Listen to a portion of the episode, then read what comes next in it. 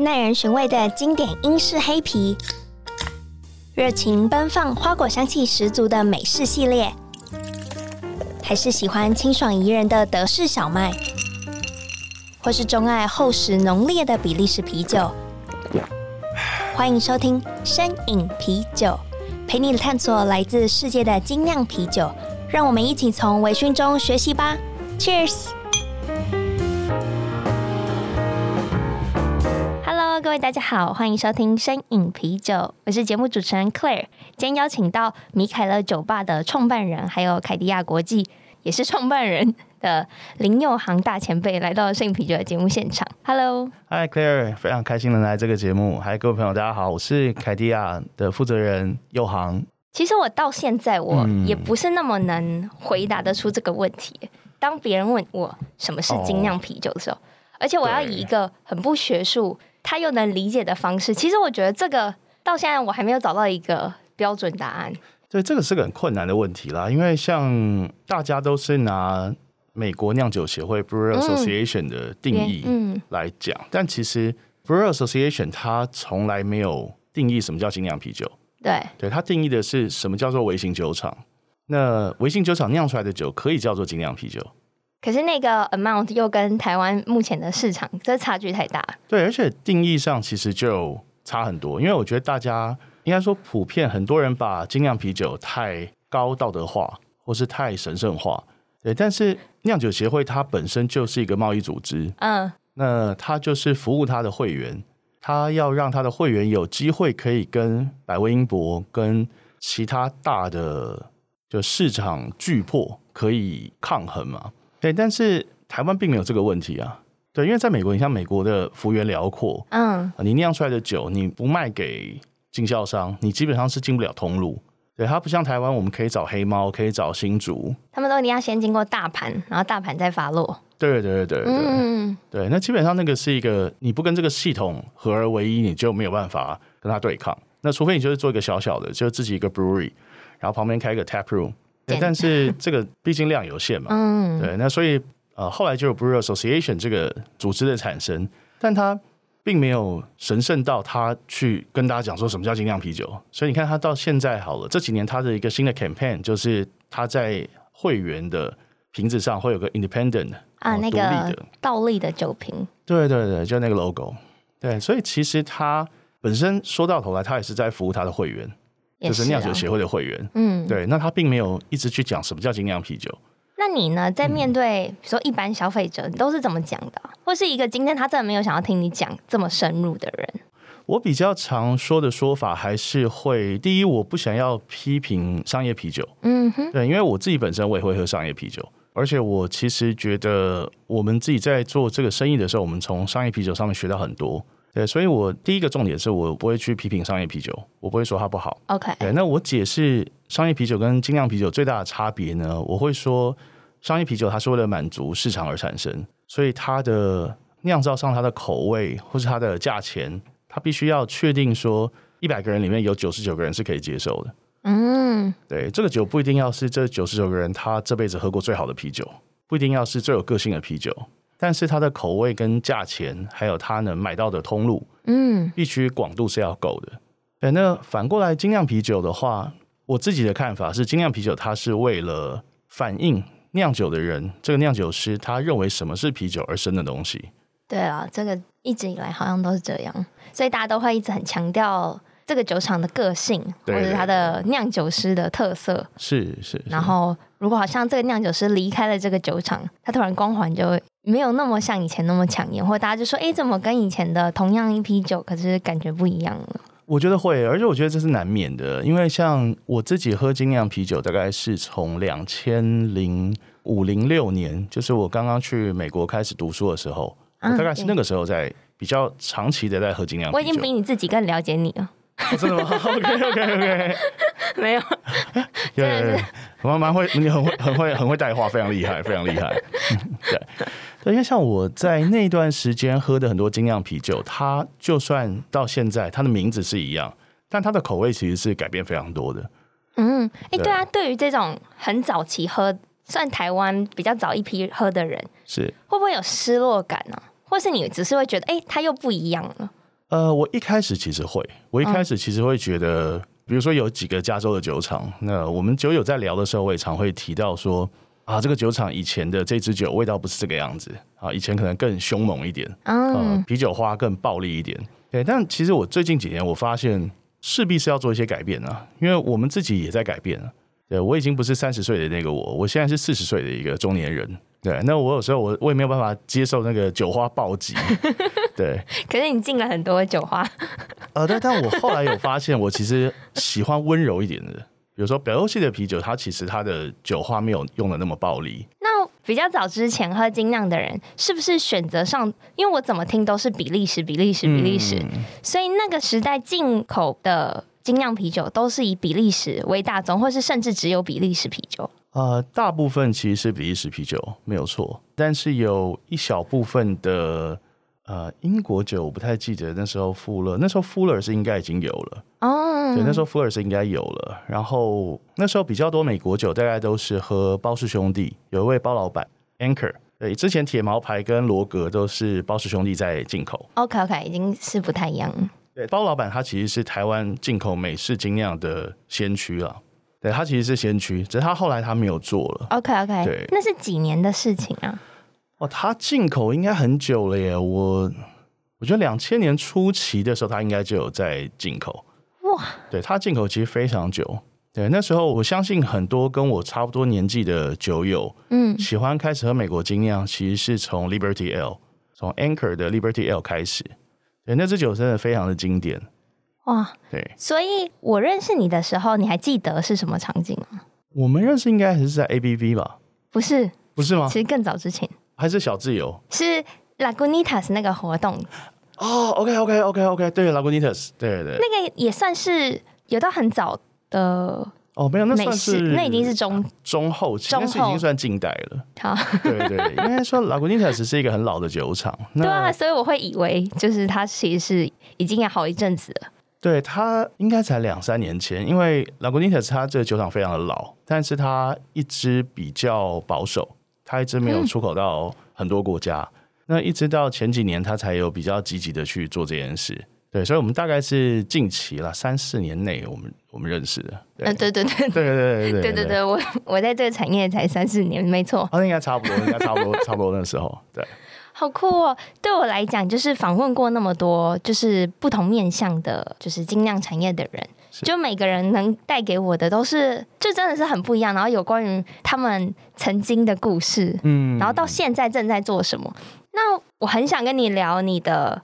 品牌啊也好啊，或是米卡勒也好，这些我都觉得很精彩。我就对对对，我这边想要推荐大家，可以直接上网在 Apple Podcast 搜寻林佑航，就会出现、哦、超多超级专业的访谈。谢谢，所以我觉得大家不嫌弃，大家不嫌弃。所以我其实更好奇的就是在那个呃现在之前，就是你说你一开始创立台湾精酿啤酒。社团那个时候到底是怎么样的？精酿的生态是怎么样的氛围，或是大家通常饮酒的习惯呢这些等等等。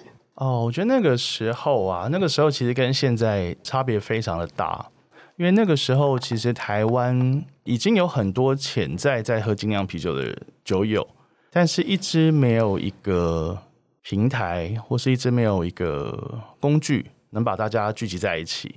那那个时候是我跟谢欣怡 Elaine，他现在已经比较少喝啤酒了。那我跟谢欣怡、跟 Elaine 还有阿杰，就是现在啤酒头的阿杰。那时候我们三个人有时候就因缘际会就聚在一起喝酒。那我们后来就想到说，毕竟每次都喝彼此的酒嘛，那我们想不知道有没有更多人有酒可以把它带出来喝这样。所以我们就成立了一个小的社团。我们一开始没有想到这东西会做那么大了，会会变那么多人。所以那时候本来只是朋友之间。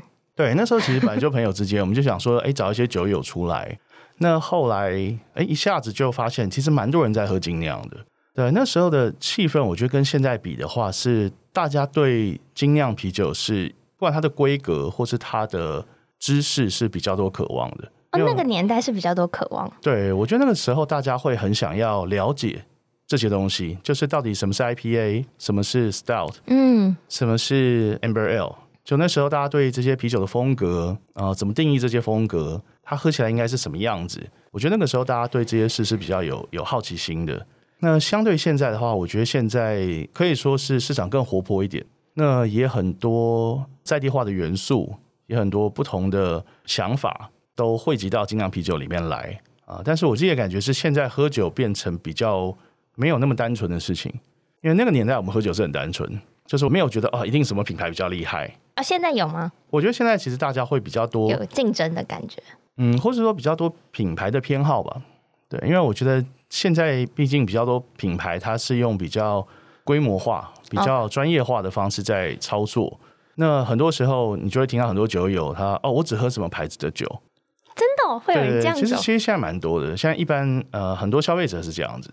对，那当然，我觉得对我们自己经营品牌的人来说，我们当然是很高兴啊，有人认同我们的品牌。但相对来说，你也会觉得蛮可惜的，就是如果喝酒变得这么不单纯啊，喝酒是为了梗，为了流行，那为了怕自己没有跟到。那我觉得有时候你对酒这个东西本质上的追求会少一点了。那我理解一下，嗯，这样子的话，其实也互相冲突，哎，是，其实是，对吗？就是听起来这个逻辑是，就是一开始的大家追求知识，然后追求到现在，大家有点你说比较极致，然后突然又变得太限缩自己的选择。明明选择那么多，可是因为我比较喜欢这个，所以我。不要别的，我觉得是啊，而且现在很多呃，像我觉得也偶尔也会遇到有一些酒，就是哦，我只喝台湾的啤酒，那也有一些是哦，我只喝美国的啤酒，甚至是我只喝加州的啤酒。对，那那我们当然也遇到说我只喝北欧的啤酒。对，那这个其实就也许都是些过程吧，我觉得也许都是一些发展的过程。哇，还好你自己代理的，就是他不管要什么国家，你都可以尽量满足他的需求。对，因为我觉得我自己代理上还是比较。其实有变化哎、欸，就是你这几年代理的品相跟国家系其实差异很大。对，因为我自己一直觉得精酿啤酒这个生意，我们当然是很严肃的把它当做一个生意，因为我们也有家人要养啊，有小孩要养，也有公司伙伴或者营运公司营运要支持。但我自己还是希望这个东西是多一点个人化的色彩在里面，就是这个品牌。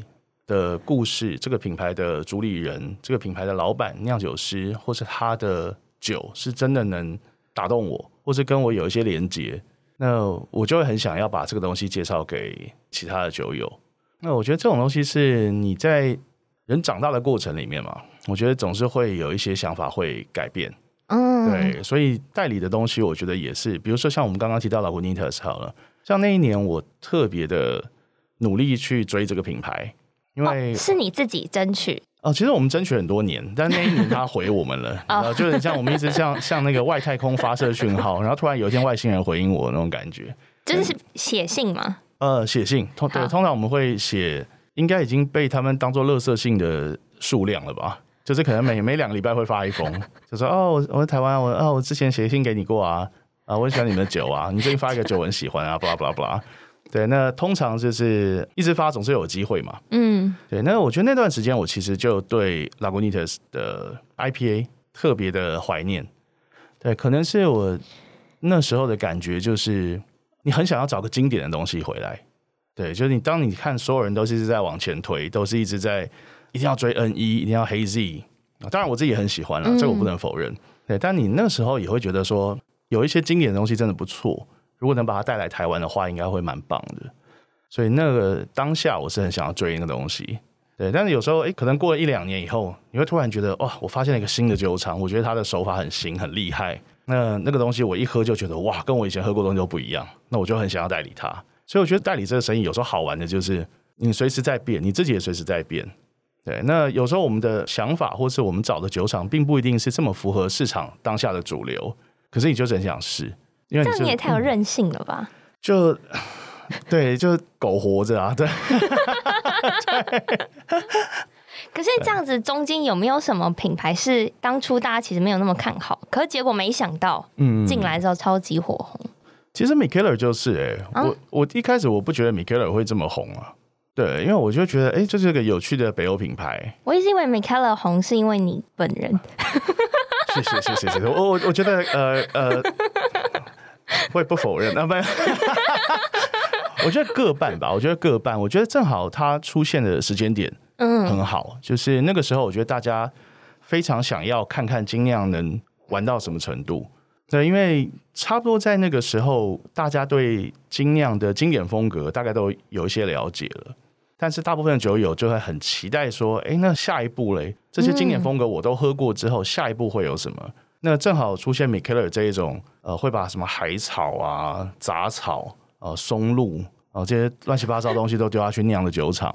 那他的故事又很有趣。嗯。那它本身酒厂就是个很活泼、很很有趣的公司，对，我其实蛮喜欢跟他们合作。对，那我觉得正好是那个时间点，那大家需要这样的东西，那我们也引进了这样的东西，所以它就有机的变成了那么红。对，就算它现在好像大家会觉得，哎，讨论度好像变低，对，可是我觉得我们一直有一个蛮扎实的粉丝的 base 一直在这边。对，我觉得这个蛮有趣的。那就你自己的经验来讲的话。你也是支持国外品牌在地化的喽？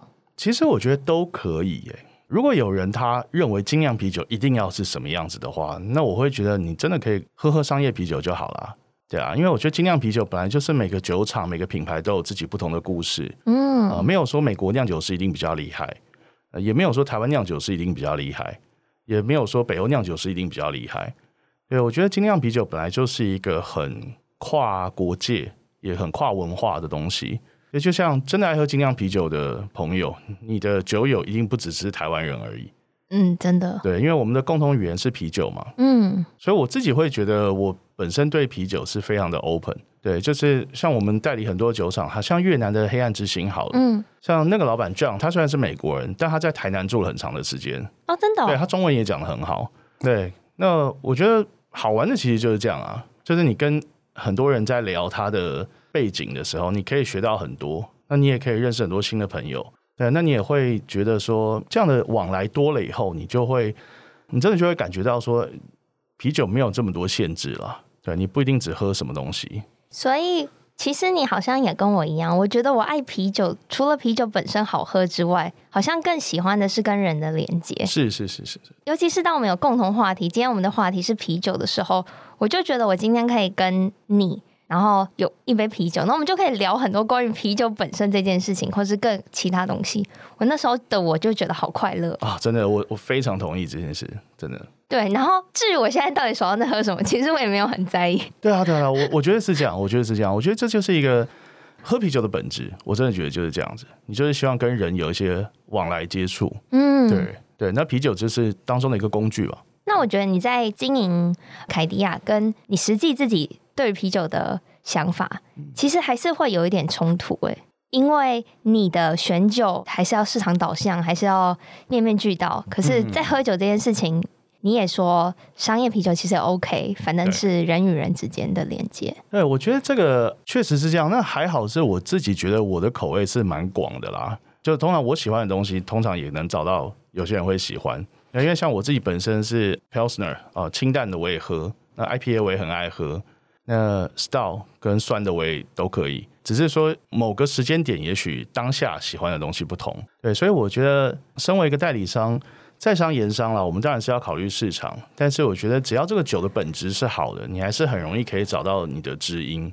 嗯，对对。不过这样讲，我们也太笼统了，不如你就、哦、不不不你就来跟我说，如果今天是你活着的最后一天，哦，OK，你只能喝一瓶啤酒，好，你，你要选什么？如果今天呢、啊，以我目前当下的状况，我应该会选我们自己 Mikkeller 的 Citra 的 Session IPA。对，因为我最近比较爱喝淡一点的东西。哦，你说酒精浓度淡一点，酒精浓度淡一点，轻松一点的。因为现在那个人过四十以后，酒量其实比较有限的了。对，所以我最近就比较喜欢喝轻松喝的东西。对，而且这样子，你跟朋友在聊天的时候，你比较不容易腔掉，就聊到一半就登出这样。我有时候都觉得聊到一半登出就很浪费，我们到底在聊什么？对对对，真的真的真的真的。因为大家都会在酒后三巡会掏心掏肺，我就觉得我一定要记录下现在他这个当下跟我讲的就是内容，因为这才是他心底的声音。对对，所以我都会很有技巧的喝酒，让我可以 可以听到这些内容。一定要一定要一定要，这个真的很重要，这个真的很重要。居然是 Mikkeller 的 Session。对，因为我现在这个年纪吧，我觉得我该喝的酒大概也都喝过了。那你好像有被年纪绑架？我觉得会有诶、欸，因为我觉得这个是应该说你会发现自己某一段时间的某一些改变。好，那以前我会觉得就是啊，人没有年纪的分别啦。对，但我后来会发现，其实当然这些经历跟你的身体的状况啊，尤其像我们现在没有办法像以前每天都喝到三四点，可能只能喝到十二点了。你知道正常人也不会每天喝到三四点吗？哎，我们我们这一圈里面应该很多没喝到三四点了吧？对，现在的听众应该就很多吧？对，哦、好了，我记。对，那我觉得这个其实都会影响到呃你的做了很多决定。那慢慢的你就会体会到，其实年纪这件事是是真的有造成影响的。对，那我我自己回到我们刚刚的问题，就是我其实会觉得有一些很厉害的酒，我也喝过，稀有的酒我也喝过了，那我就比较不会那么急着去追求这些东西。那我当下我都会选择我要我喝的最舒服的酒。嗯，对对对。呃，也许是像有一阵子我很爱喝酸的，但是喝到后来，我到目前为止，我现在对酸的都是有一点就是 OK，一口就够了。好，你真的喝太多。对，就真的喝太多。对，那我我现在我会觉得喝酒，我要我是要让自己开心，嗯，对，那我不需要一直去追那些罕见酒，我不需要去证明我喝过了，对，但当下我得让我自己很开心，嗯，对，所以我觉得现在的选酒，如果你问我的话，我可能会选一个 Session IPA，然后 Citra 我很喜欢这个酒花，那它就是最合理的选择。对，那我觉得是当下这个是最合理的选择了，对，而且好像是哎、欸，就是你真的骗不了人，因为再多的风味，你最后其实。你有一天冷静的想一想，你就会选那个。其实我都会选最经典。是是是，我觉得你这讲的非常到位，非常棒，真的经典。我觉得是就像我们刚刚讲拉古尼特是 IPA，嗯，我那个时候其实就是跟你现在有一样的感觉。我觉得大家为什么都不喝经典啤酒了？对，是因为它很容易买到，所以它不酷了吗？对，但大家可以去思考一件事，就是为什么有些酒它可以存活在市场这么久？对，那是因为它经过了很多市场的验证，对，这个酒的口味是可以一而再的被喝的，然后大家也不会觉得无聊，也不会觉得腻了，嗯，所以我其实很爱喝经典酒，呃，就像我每次到一个新的地方去旅行，我一定会去找一间生意很好的 brew pub，那它里面有很多经典款的话，我觉得最棒，我就可以喝一次喝很多经典款，对对对对对对对对。因为我觉得追到后面，你会发现你只是可能享受哦，你追到了，然后哦拍照什么。然后其实你在喝的过程，你没有那么享受。真的，真的，真的。你会觉得哦，我喝了啊，那这边就跟你分享。可是经典就是别人也不想跟你分享，你就是他就说、哦、我知道这个风味了，对，你就可以自己独享完那一杯。我就觉得没错，没错，没错，就很幸福。对，我觉得经典酒款就有一种特别的幸福感，真的。嗯，那你自己第一款的香港啤酒是什么？呃，我第一款的香港啤酒是 Heroes 吧？对，我第一次喝香港啤酒是英雄。英雄精酿，嗯，我是喝一个少爷哦，少爷 Young Master，嗯，这几个都非常的厉害。呃，我觉得香港的精酿，坦白说比较也不能说成熟，但是应该说它比较有衔接到我们认知的精酿啤酒，就是 Craft Beer 啊，美国的 Craft Beer 这个系统。你说它是照着比如说系统酿？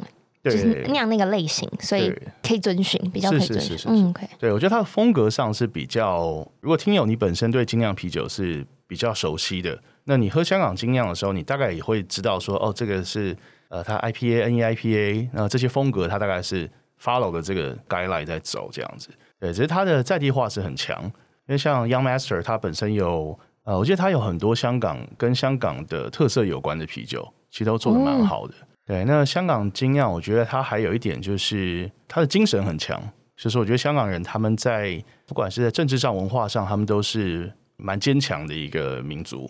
对，那我觉得也反映在他们的精酿啤酒上面。对，因为香港其实商业啤酒在主导的一个市场，对，像香港的嘉士伯、嗯、Carlsberg 非常的大。对，那你要如何在这么小的地方跟 Carlsberg 做竞争，其实是不容易的。但我觉得香港的精酿酒厂一直是蛮蛮努力、蛮认真在做这件事，所以这点我非常的尊敬他们。哎、欸，你真的有实际就比如说跟香港酒厂有做，比如说合作啊、接触的经验吗、嗯？有有，我们其实之前就有代理 Heroes 跟那个 Carbon Brew，、哦、对，还有鬼佬，哦、我们之前其实就有代理这几个香港酒厂。那有没有什么样的精神是我们这个产业可以跟香港精酿学习的？我觉得其实台湾很多精酿酒厂做的已经很不错了。那学习的话，其实我觉得大家都做的蛮好。比如说在地化，我觉得台湾酒厂在地化其实做的也很棒。嗯，对，那用很多不管是台湾的原料啊，或是台湾的一些特色，我觉得这都做的很好。那我觉得呃，也许可以跟香港酒厂在效法的，也许是对海外市场的兴趣吧。对，因为我觉得香港酒厂其实他们在出口上面的琢磨非常的深。就比如说鬼佬好了，鬼佬它其实已经外销到澳洲、美国，甚至英国，它已经反攻回英国去了。那台湾的精酿酒厂，我觉得目前可能，我觉得价格其实就是一个很大的限制。对，因为台湾毕竟没有产啤酒花，也没有产麦芽，那你这些东西都要靠进口，然后在台湾酿，然后再运输出去的话，其实成本上本来就是比较难以竞争。可是不是跟香港一样吗？Sorry。哦，但我觉得香港的话，可能是它的故事性吧。比如说鬼佬好了，它自己的基本酒款其实都还是 Pale Ale 或是 IPA，、嗯、就是这种外国人可以直接衔接得上的东西。对，但是在台湾可能有一些酒，本地人我们很喜欢，但是外国人可能一下子是很难接受的。你说我们太在地化也是一种？呃，我我觉得有时候是对，我觉得有时候是因为像，呃，我很喜欢喝茶啤酒，我觉得茶啤酒很有趣，嗯、那是因为我们自己对茶的认知跟理解是很够的，所以我我没有，我不需要再理解，解释，对对对，我不需要去解释这个东西。但是对一个老外来讲，他有时候可能会觉得很奇怪，哦，对，就是哎，这东西为什么会在啤酒里面？啤酒就应该是啤酒啊。对，我其实听过非常多老外，他们喝一些台湾的啤酒以后，他们会觉得，哦，这个非常的 interesting。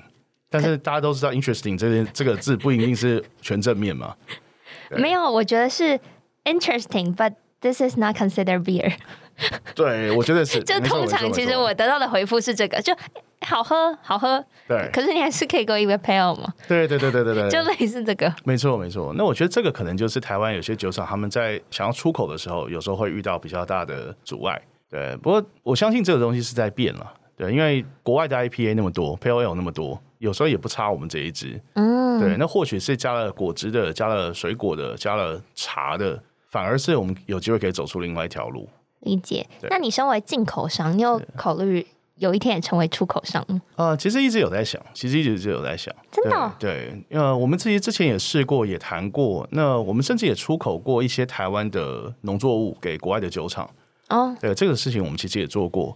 对，只是有时候我们不太会拿出来说，是因为。比如说茉莉花好了，我们其实之前出口过台湾的茉莉花给酒厂做酒，但是它同一批茉莉花，它可能会混着不同地方的不同产地的茉莉花。Okay. 嗯，因为对酒厂来说，它要提供的是一个很一致性的口味。对，那对他来说，这个东西是从哪里来，其实没有那么重要。对，尤其像美国酒厂好了，那我们合作大部分都是东西两岸的酒厂嘛，就是跟外界往来比较多的。嗯。那那些酒厂其实他本来就知道台湾有产很多好东西，他本来就知道呃越南可能有什么好东西，他可能就知道日本有什么好东西，所以对他来说，他没有真的很 care 说这这一批原料是从哪里来的。哦，那就比较没有办法跟这块土地有什么连接，因为对他来讲，这个茉莉花不管从哪里来，反正我只要质量好。对对对，只是这个东西，我觉得就是有时候可能跟我们的预期心理应该说殊途同归吧，就是我们都希望别人知道台湾有好东西，嗯、可是这些外国人早就知道台湾有好东西，对，就你不太需要再跟他解释了，对。好，他只要知道我们在哪里就好。对，有时候反而是一些文化面吧，我觉得文化面其实是我们可以再多加琢磨的地方，对，因为很久以前我们就提到我们跟米克尔合作的另外一支酒，我们其实每年可以跟米克尔做一两支我们自己的酒。对，那呃，我们前几年做过一支叫台湾梦嘛。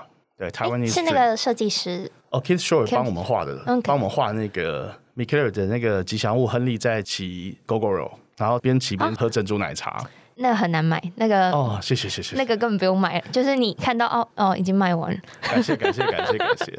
对，那支酒的发想其实很好玩，因为那支酒的发想是那时候我跟呃现在 Draft 的老板 Angus 有天我们在聊天，然后我们就在聊说，到底怎么样可以让别人知道说这个酒是从台湾来的。因为很多呃很多水果其实不是只有台湾有，对，而且很多热带水果其实到处都有啊，对，这得老实说，嗯，那甚至你在美国讲说芒果啊或什么，那美国人会觉得哦，中南美洲的芒果很棒，对，那他也不会想到说台湾的芒果很棒，台湾的啊，对，那我就跟 Angus 在聊这件事，然后那时候 Angus 他用呃 Fuller's 的，嗯，哎，应该是 Fuller's 的 Porter，OK，做了一个很好喝的调酒，嗯。对，那个名字我有点忘了。对，Angus，我对不起你啊，如果你有在听的话。对，对，但那个酒喝起来，你就有一种你在看福尔摩斯电影，他们在伦敦的港区，你就可以有那种港边的汽油味的那种感觉，那种联想，非常的棒。所以我跟他就在聊这件事。那他后来就跟我讲说，他觉得哪一天我们台湾的酿酒师或调酒师可以成功的话，说不定是我们用没有一个是台湾的原料，但我们可以做出别人一喝就可以想到台湾的味道。你知道，就有点像那个那他的做那个调酒，我能理解。可是居然是台湾的味道，那对于消费者，他也能理解台湾是什么味道。对，所以这个事情我们在做那只台湾梦的时候，我们就有在思考这个问题。但我一开始设定就是，我们是在找答案的过程，我并不会在这个时候就直接找到答案，哦、因为我觉得这个是一个很大的问题。嗯嗯，太大。对，这个是很大的问题。那我觉得不用给自己太大的压力，觉得说哦，我这次一定要成功，我这次一定要做出什么惊世之作。对，但是我们那时候就有在想说，什么是你一喝就觉得是在台湾你该喝的酒，然后在台湾你会联想到的味道。所以，我们那时候就决定用非常大量的呃有热带水果风味的啤酒花，嗯，对，然后再加上一些苦味的啤酒花，就是希望那个果香是够厚重的，因为那个就有点像我们记忆里面，就是台湾很多地方，你有时候走在路边，可能就有个芒果树，那可能已经结果都已经开始流汁了，嗯，对，但也没人去采，对，因为我们是个富庶的地方嘛，对，其实我们很多这种水果，我们就想要做那个画面。然后一点点苦味是有点想做老台皮的那个感觉哇，对，所以那时候我们其实是有在用这样的想法去做这支酒了。我觉得这个很好哎，这个是你先有了故事以后，你去找相对应的原料，然后做出来的成品，而不是你想一个故事帮它包装它。对，而且我觉得很多时候，我觉得大家可以思考这个问题啦。对，就是我们台湾是个很丰富的地方，那我们有丰富的。地理人文，那到底有什么东西是可以单一的代表我们吗？我觉得很困难。对，就是我觉得有时候一个某一种水果，或是某一种香料，或者是某一种茶，嗯、我都不觉得它足以代表我们所有的人。对，因为就像是马告好了，呃，我们其实每次跟 Mikkeller 提我们要做什么酒，他基本上都是一路就是绿灯，从来不管我们。但唯有有一次我们说我们要用马告，结果他那次不让我们做。他不喜欢马告的详情？他们觉得有趣，但是他后来不让我们做的一个原因，是因为他们的回复是说，他说：“哎，不好意思，他说我们没有那么了解这个东西，我们也没有那么了解台湾啊。那但是呢，你用这个东西会不会让别人觉得这是一个刻板印象？就是台湾的原住民一定吃马告？嗯，对，因为我觉得呃，或许这个在美国或者在欧洲啊，这个可能是一个比较敏感的话题。”对，就会变成一个 stereotype。嗯，OK OK。对，就是刻板印象，就是啊，呃，亚洲人一定吃米嘛。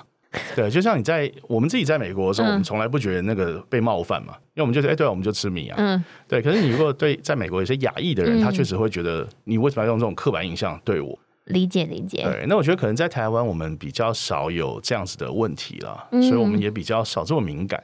理解。不过他也真的想的很深入哎。因为我有时候觉得刻板印象没有不好，可至少让是一个别人记住你的方式。是是是，我觉得也是，对对啊，对，这个这点我也是觉得很有趣，因为我自己一开始也是觉得，哎，这个蛮好玩的啊，就台湾有原住民的部落，他们是喜欢吃这个东西，那我们就拿这个东西做酒嘛。对，但我没有想到他们的想法是那个那样子的想法，所以我我我也觉得很好玩，而且我也觉得是可以接受了。OK，那像是这种就是跟台湾有连结的酒款，明凯乐会有没有可能出成常态款，然后让？就是说，在世界各地都可以发售，还是都比较是对内，就是你知道哦，在台湾卖哦。其实我们在那一支酒之后，我们出了，我们跟台湾的时装设计师占卜，我们跟占卜合作了一支酒。那那支酒其实有卖到很多地方，嗯，对，那支酒除了在台湾以外，呃，米凯勒上海，然后米凯勒巴黎，还有米凯勒巴塞隆纳，其实都有卖，然后还有哥本哈根也有卖。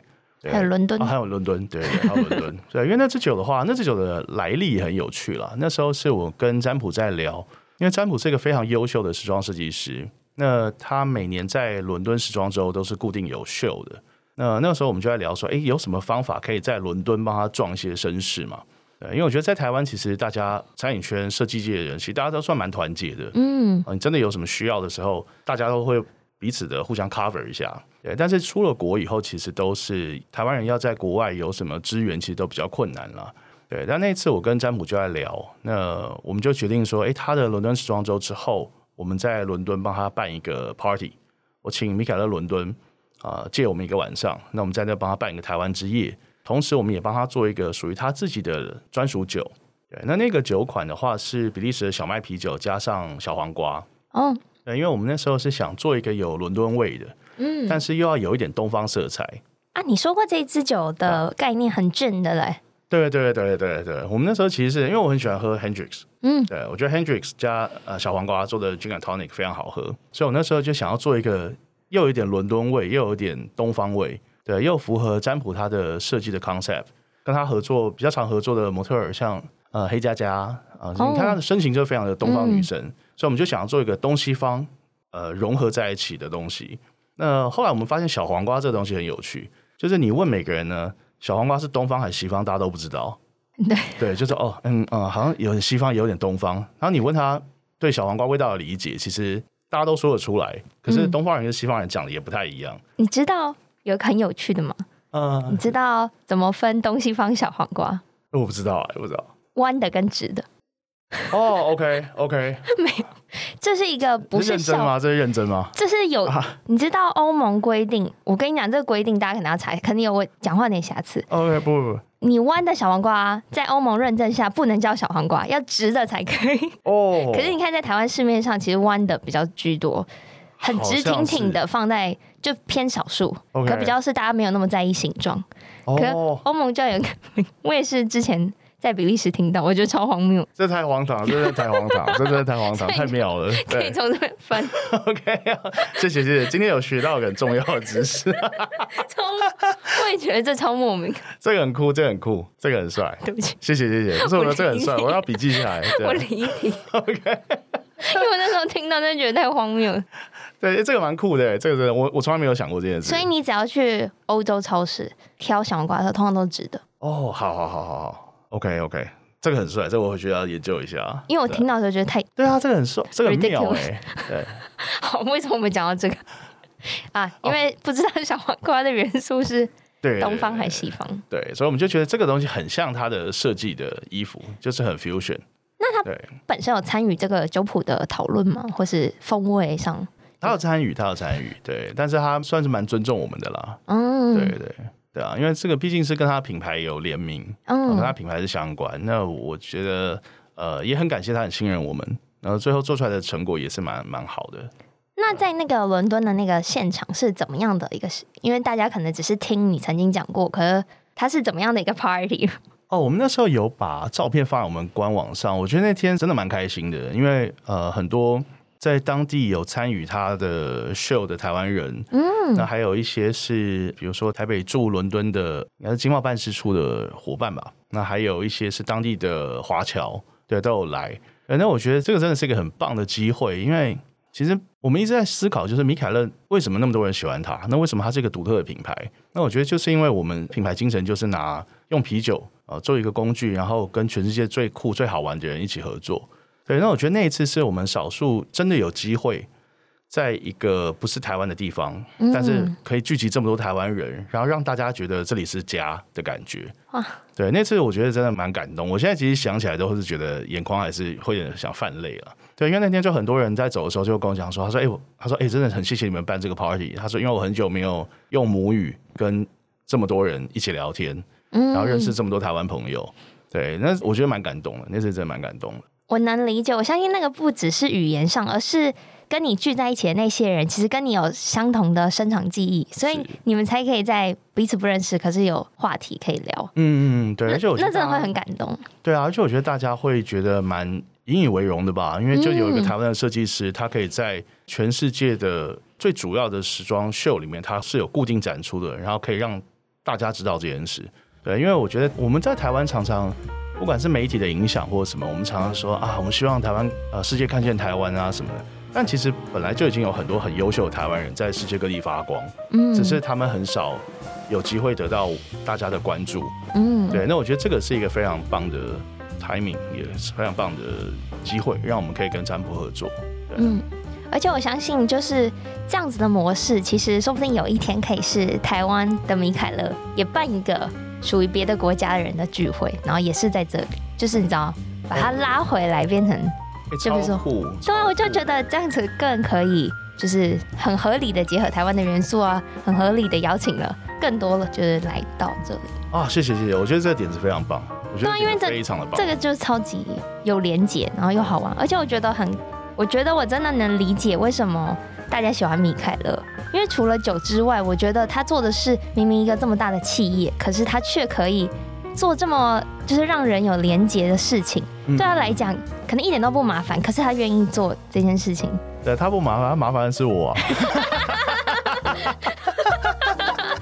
没有了，没有了，我我也是有道理啊。对，我那就让你多多麻烦。我是很感激我们创办人，我觉得他给我们很大的空间。对，对，对，对，真的。好，谢谢。那继续麻烦，继续麻烦你。没问题，没问题，没问题。谢谢，谢谢。好了，今天真的非常谢谢，谢谢，谢谢又航来了摄影啤酒的节目。谢谢。然后希望大家就是目前的三级警戒，可以在我们冰箱的库存都喝完之前就结束，然后大家就可以再到。酒吧里啊，或是精酿专卖店买酒，然后真的非常谢谢用航来到摄影啤酒的节目现场，谢谢 Claire，谢谢大家，谢谢。那我们今天这集也是用 ABV Bar and Kitchen 赞助播出，那我们就一起说拜拜吧，拜拜。